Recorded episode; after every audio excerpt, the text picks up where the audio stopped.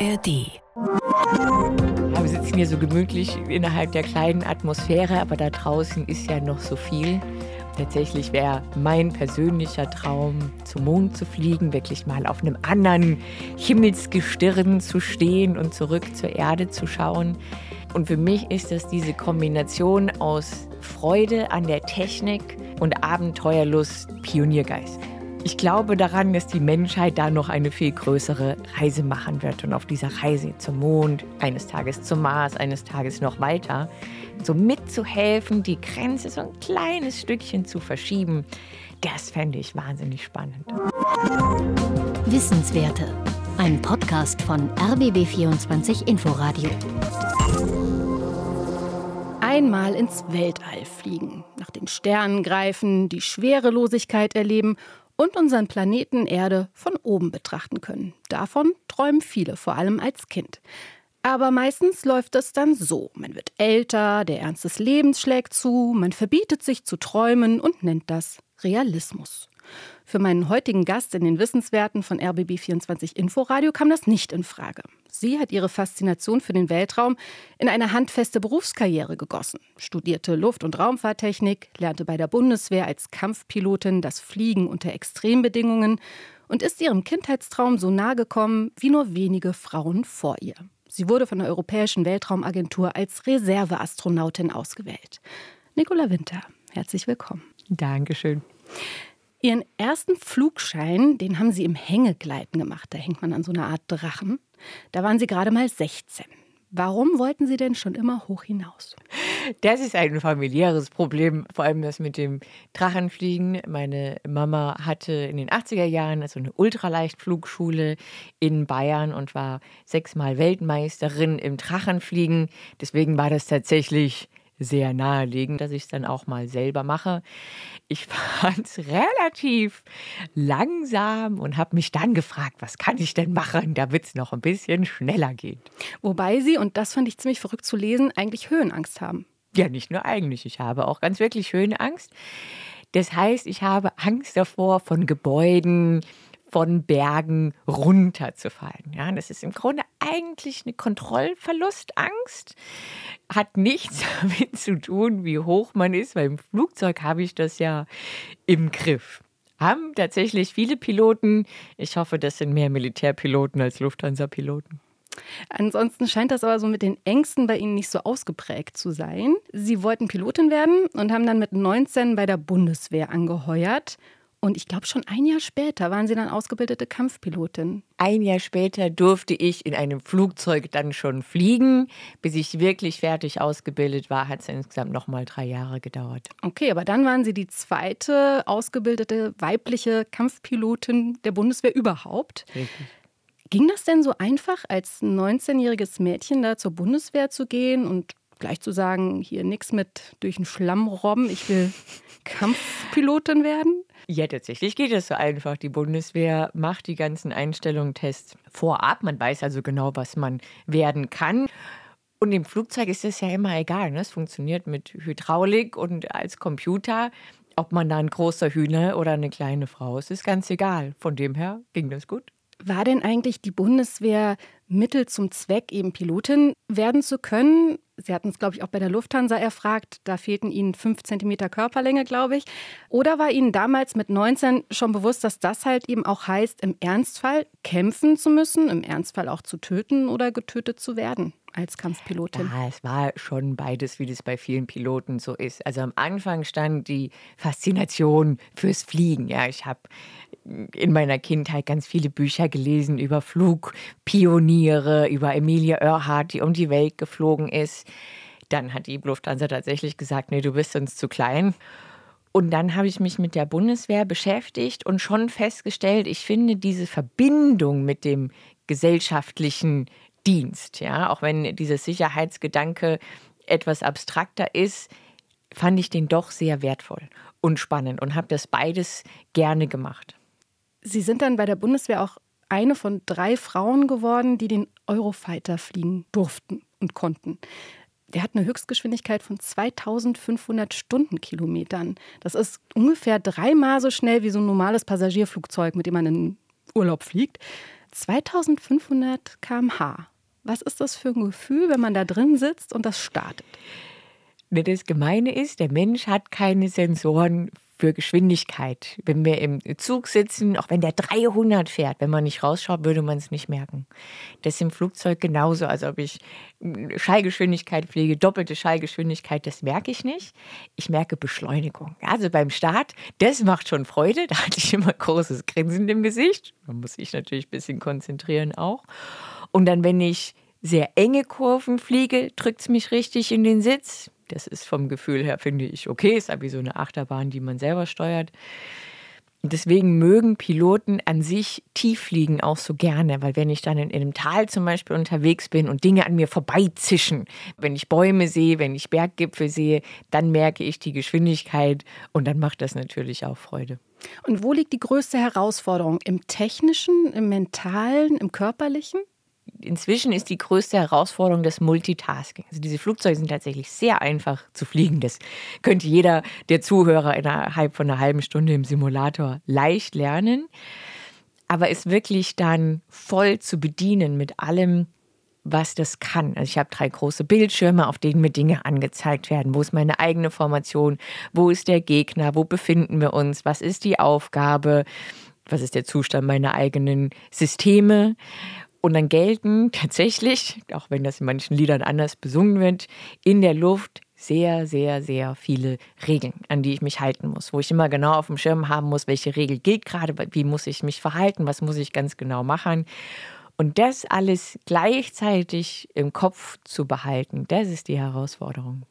Jetzt waren Sie 14 Jahre lang als Kampfpilotin bei der Bundeswehr im Dienst, haben parallel aber auch Luft- und Raumfahrttechnik noch studiert. Und Ihr eigentliches Ziel, das liegt auch außerhalb unsere Atmosphäre. Sie wollen als Astronautin ins All. Warum? Waren Sie so ein Trekkie, also ein Star Trek-Fan oder wie kam es? Auch, da gibt es viele Gründe. Ich finde, da Reinhold Messner immer gesagt hat, naja, weil es da ist. Weil wir ja auch schon drin sind. Ja, wir sitzen hier so gemütlich innerhalb der kleinen Atmosphäre, aber da draußen ist ja noch so viel. Und ja, das, das niedrigere Ziel wäre mal ins All fliegen. Tatsächlich wäre mein persönlicher Traum, zum Mond zu fliegen, wirklich mal auf einem anderen Himmelsgestirn zu stehen und zurück zur Erde zu schauen.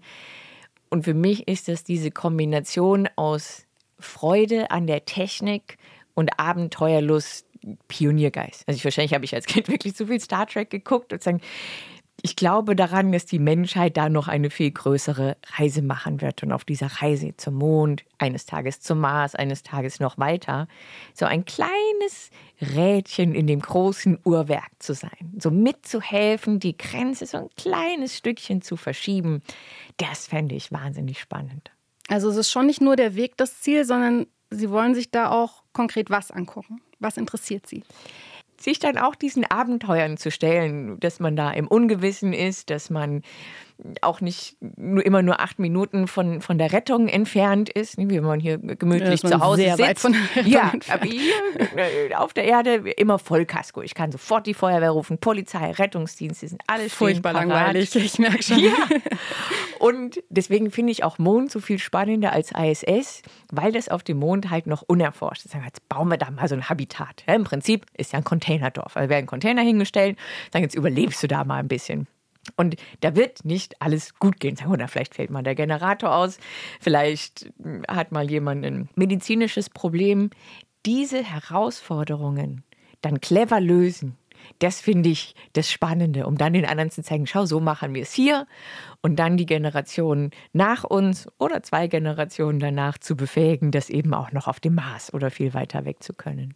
Jetzt ist Ihr Traum vom Flug ins All vor ziemlich genau einem Jahr in greifbarere Nähe gerückt. Da hat die Europäische Weltraumagentur ESA zum ersten Mal seit vielen Jahren neue Astronautinnen und Astronauten ausgesucht. 22.500 Menschen haben sich beworben. 17 sind, ich sag mal, in die enge Runde gekommen. Auch Sie. Erinnern Sie sich noch an den Moment, als Sie das erfahren haben? Es wurden 17 ausgesucht, zum Teil sogenannte Karriereastronauten, zum Teil Reserveastronauten. Und wir haben zunächst mal erfahren per Telefon, dass wir irgendwie dabei sind in diesem Chor, aber nicht in welcher Funktion. Und wie war dieser Moment? Ja, der war gigantisch, zu sagen, boah, ich habe wirklich damit ja auch diese Auswahl bestanden. da sind wirklich viele extrem fähige Menschen angetreten und sich dagegen alle durchzusetzen, auch dieses Glück zu haben, dass es in dem Puzzle der ganzen Fähigkeiten für das Astronautenkorps genau für mich reicht. Das ist völlig abgefahren, surreal. Das ist auch heutzutage gegen jede statistische Wahrscheinlichkeit. Und dann kam der große Wermutstropfen. Dann kam der große Wermutstropfen, das große Aber. Und das war erst am Tag der tatsächlichen Pressekonferenz in der Früh, wo uns gesagt wurde, Reserve- oder Karriereastronaut. Und es war völlig klar für jeden, der in der Raumfahrtbranche ist, Deutschland ist der größte Beitragszahler der ESA. Wir geben am meisten Geld in Europa für die Raumfahrt aus. Wir haben in jeder Generation aktive Astronauten mit dabei. Und dann hat sich herausgestellt, dass die Bundesregierung darauf verzichtet hat, dass wir in der neuen Generation keine Astronauten dabei haben. Und das, wir sind ja zu zweit ausgewählt, Amelie Schönenwald und ich, wir beide zusammen in die Reserve kommen. Das war persönlich, fachlich, sachlich schon erstmal ein ziemlicher Tiefschlag. Diese Entscheidung kam zustande, weil sich Deutschland dagegen entschieden hat und gesagt hat, wir treten mal eine Reihe zurück. Wir hatten schon Leute. Ja, das ist tatsächlich eine rein politische Sache. Dass die ESA natürlich verständlicherweise auch möchte, dass die kleineren Länder auch mal eine Chance kriegen und dann zu Deutschland gesagt hat, na, ihr habt ja schon zwei, ist doch gut genug. Ne? Alexander Gerst, Matthias Maurer. Und dann eben die Bundesregierung gesagt hat, ja, ne, stimmt eigentlich. Also unsere Prioritäten liegen im Moment dann mehr auf der Erdbeobachtung, Klimaforschung aus dem All, nicht auf den bemannten Missionen.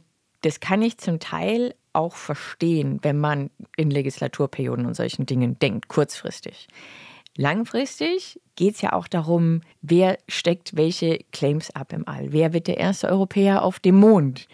Und da haben wir schon mal die ganz große Wartekarte gezogen.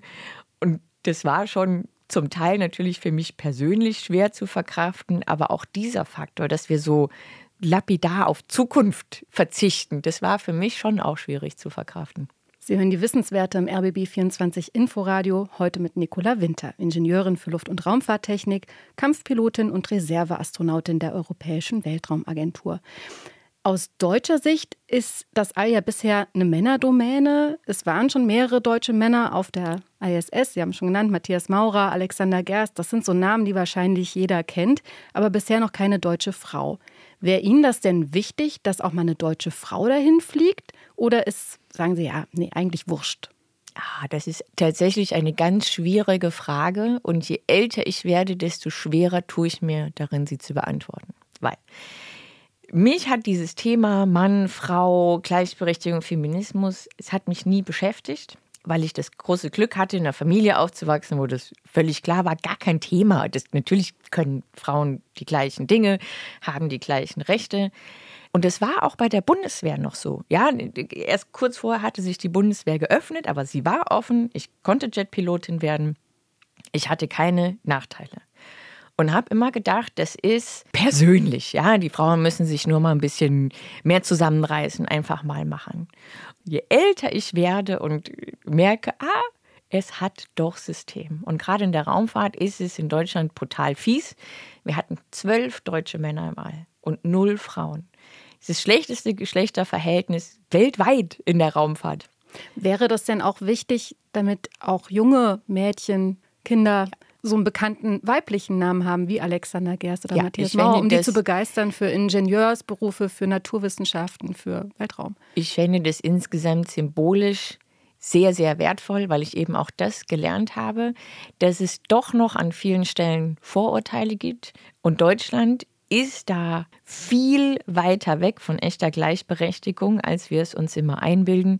Deswegen fände ich das symbolisch schon schön, von meiner Person unabhängig. Und dann glaube ich, ist es sogar noch besser, wenn es die zweite oder dritte Astronautin, deutsche Astronautin im All gibt, dass es eben nicht nur eine Leuchtturmmission ist, sondern völlige Normalität. 50 Millionen Euro. So viel kostet es etwa, einen Astronauten oder eben eine Astronautin für zehn Tage auf die ISS, auf die internationale Raumstation zu schicken viel, viel Geld. Da kommt ja auch immer wieder die Frage auf, lohnt sich das? Was ist der Nutzen? Ihr Geld ist da immer sehr relativ. Wenn jetzt die deutsche Bundesregierung gesagt hätte oder es noch sagen würde, dass sie uns doch ausbilden lassen möchte, würde uns das erstmal kein Geld extra kosten, weil wir das Budget ja eh an die ESA zur Raumfahrtforschung ausgeben. Wenn man es sich selber privat oder kommerziell finanzieren möchte, dann ist das ungefähr das, was man auf den Tisch legen muss.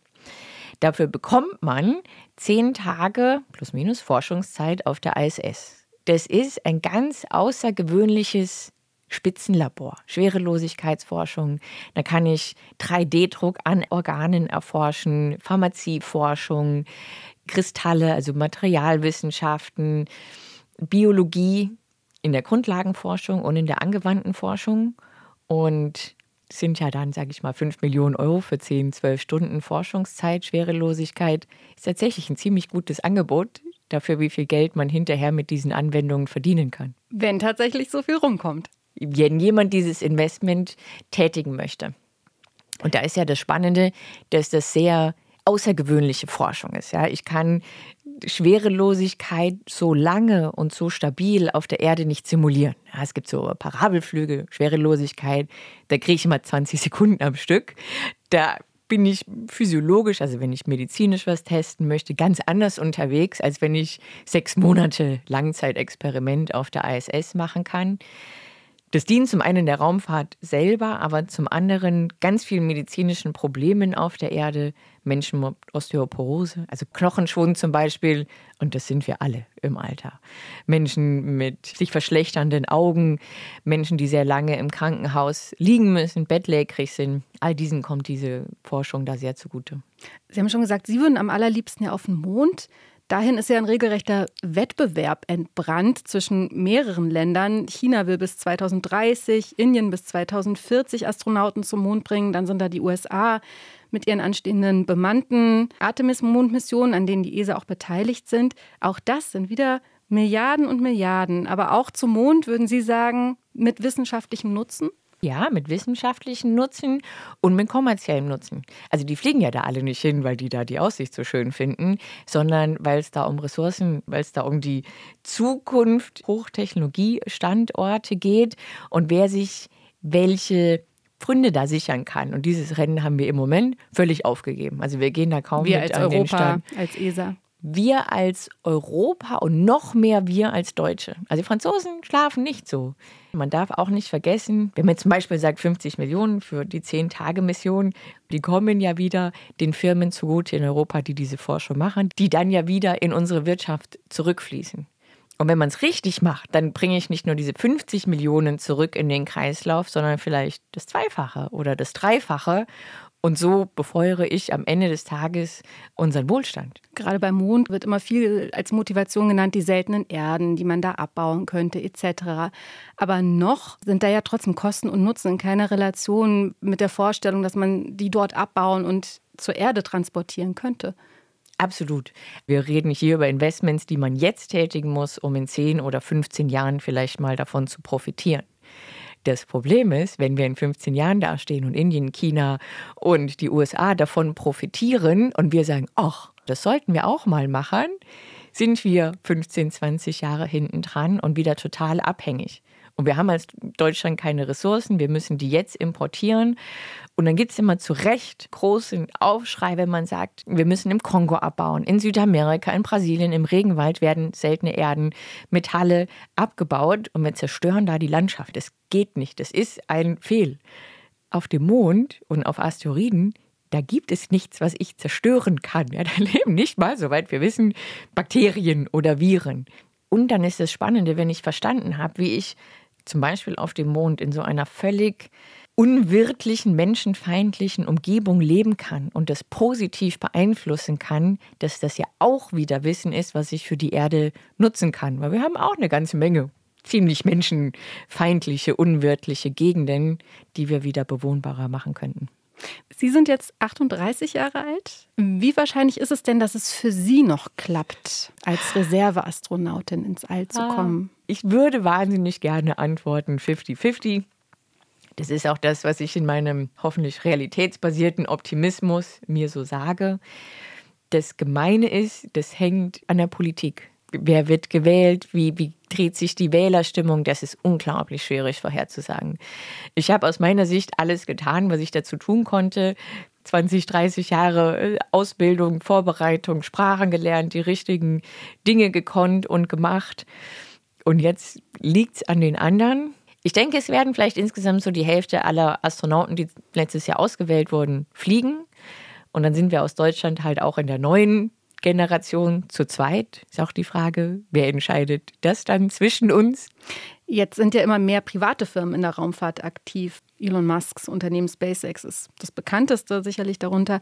Wäre das denn für Sie auch ein Weg? Nein, es ist ja eh schon so, dass SpaceX eigentlich der Weg ins All ist. Ja. Also auch die NASA kauft Bedient alle, genau, also diese Dienst, die, als Dienstleister, die NASA kauft alle Flüge für ihre Astronauten da ein. Es gibt noch ganz wenige, die die NASA mit den Russen durchführt. Und auch die kommerziellen Missionen laufen über SpaceX. Nur SpaceX ist in dem Geschäft, diese Flüge zu verkaufen.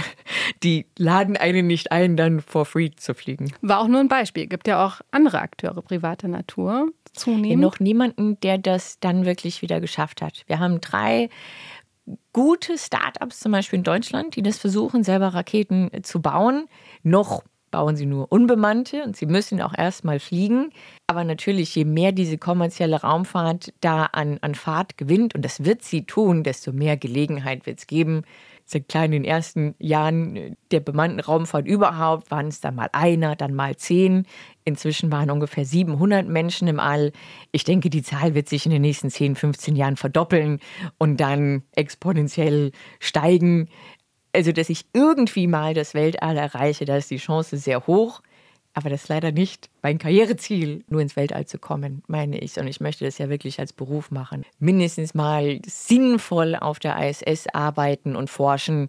Da sind diese zwei-Minuten-Flüge, die man bei Virgin Orbit kaufen kann, lustig, aber als touristische Attraktion wie so eine Achterbahn, nicht als mein Ziel. Mhm. Am besten wäre es ja, haben Sie mal gemeint, ne? Sie hätten die eine Forschungsidee, die in einem Unternehmen oder einer Forschungseinrichtung eben die 50 Millionen Euro wert wäre. Ja, oder die 10 mal 5 Millionen Idee. Pro Tag dann auf der mhm. ISS. Hm. Ja, aber man braucht jetzt nicht zehn Tage, um, um eine sinnvolle Forschung zu machen. Meistens ist das dann doch kürzer, aber man kann Dinge parallel machen. Und es ist auch nicht eine Idee im Sinne von, oh, ich will ein Startup gründen, sondern mehr das Verständnis dafür schaffen bei den Unternehmen konkretes Beispiel. Prada. Also diese italienische Luxusmarke. ja, es wird lustig, aber es ist ganz ernst gemeint. Prada hat gerade einen Vertrag unterschrieben mit Axiom. Axiom ist der amerikanische Dienstleister, der diese kommerziellen Raumflüge möglich macht. Also die kaufen bei SpaceX den Flug, mhm. die kaufen die Zeit auf der ISS und geben das dann eben weiter. Prada hat gerade mit dieser Firma Axiom einen Vertrag unterschrieben, die Anzüge für den Mond zu entwickeln. Und zwar ernsthaft. Da geht es nicht nur darum, dass jemand anders das entwickelt und ein Prada-Logo draufkommt. Und klar sind die Luxushersteller, aber die haben doch von Textilien sehr viel Ahnung und werden jetzt die Mondanzüge entwickeln. Und dann frage ich mich, kann Adidas gefallen, dass die anderen, die eigentlich Luxus und nicht Funktionsbekleidung herstellen, so an denen vorbeiziehen? Warum fliegt Adidas nicht mit mir mal für 5 Millionen Euro ins All und probiert die neue Kollektion aus? Mal nachgefragt? Noch nicht, kommt noch. und so ist es ja in vielen unternehmerischen Branchen, die gar nicht wissen, noch nicht wissen, wie sie in der Raumfahrt im All und mit dem All Geld verdienen können und werden. Jetzt sind Sie ja gerade doppelte Reservistin. Ne? Also zum einen sind sie Reserveastronautin der ESA, zum anderen sind sie auch bei der Bundeswehr als Kampfpilotin noch in Reserve. Ich nehme an, Sie langweilen sich trotzdem nicht, ne, weil äh, Sie halten viele Vorträge, sind Hochschuldozentin, promovieren auch noch in den USA Raumfahrtwissenschaften, haben auch einen Job beim Deutschen Zentrum für Luft- und Raumfahrt. Inwiefern spielt dieses in Reserve sein in Ihrem Alltag überhaupt eine Rolle? Also müssen Sie so fit sein wie am Tag der Auswahl? Jein. Also es spielt in meinem Alltag keine große Rolle, weil ich eh einfach die Dinge mache, die ich gern tue und die ich für sinnvoll halte. Und es ist ja auch nicht so, dass der Anruf dann jetzt kommen würde, jetzt hast du einen Flug ins All und es geht morgen los. Nein, da hat man schon mal mindestens ein Jahr Vorlauf wahrscheinlich mehr so dass ich natürlich versuche, geistig fit zu bleiben, würde ich aber eh. Und ich sollte auch körperlich fit bleiben, aber ehrlicherweise, ich habe einen Job, ich habe ein, zwei Projekte, ich habe ein kleines Kind zu Hause. Ja, ist eine schöne Herausforderung, an der ich meistens scheitere. Und was ist mit der Luft? Also sind Sie noch am Fliegen? Ich fliege noch. Ich habe dann vor einigen Jahren beschlossen, meinen Hubschrauberflugschein zu machen, mit dem großen Ziel, irgendwann mal Rettungshubschrauberpilotin zu werden. Das sieht aktuell auch gar nicht so schlecht aus. Ich glaube, das könnte demnächst klappen. Weil das Spannende auch in der Luft sind knackige Herausforderungen zu haben. Das heißt, du kannst jetzt nicht erstmal landen und dann stundenlang drüber diskutieren, sondern du musst dich jetzt entscheiden. Du musst dich vorher gut vorbereiten, dich entscheiden und versuchen, das Beste daraus zu machen. Und dann finde ich es immer noch schön, wenn man dadurch entweder Menschen wirklich ganz konkret helfen kann, weil sie gerade einen Unfall hatten, oder zumindest so abstrakt die inspirieren kann. Nicola Winter, vielen Dank für das Gespräch. Dankeschön. Das waren die Wissenswerte im Gespräch im RBB24 Inforadio. Heute mit Nicola Winter. Sie ist Ingenieurin für Luft- und Raumfahrttechnik, Kampfpilotin der Bundeswehr und Reserveastronautin der Europäischen Weltraumorganisation ESA. Vielen Dank fürs Zuhören, sagt Anna Korvis. Wissenswerte. Ein Podcast von RBB24 Inforadio. Wir lieben das Warum.